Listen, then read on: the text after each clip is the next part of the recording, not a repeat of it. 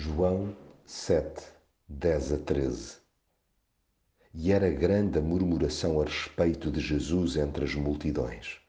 Diziam alguns, Ele é bom, mas outros diziam, Não, antes engana o povo. Jesus elege o seu próprio tempo de ação. Tira o cavalinho da chuva quem julgue poder apressá-lo. Sim, Há para aí muito boa gente que, não crendo nele, gosta de o desafiar a torto e a direito. Mas fazem-se à sua vidinha religiosa e deixam-no para trás.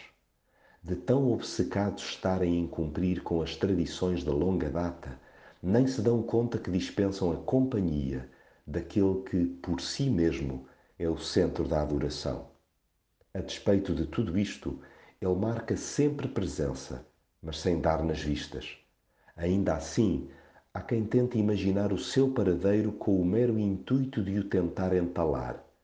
É a famigerada polícia eclesiástica que não suporta os excessos da lei do amor.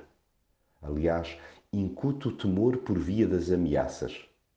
Façamos frente a essa muralha de medo, falando abertamente a respeito dele.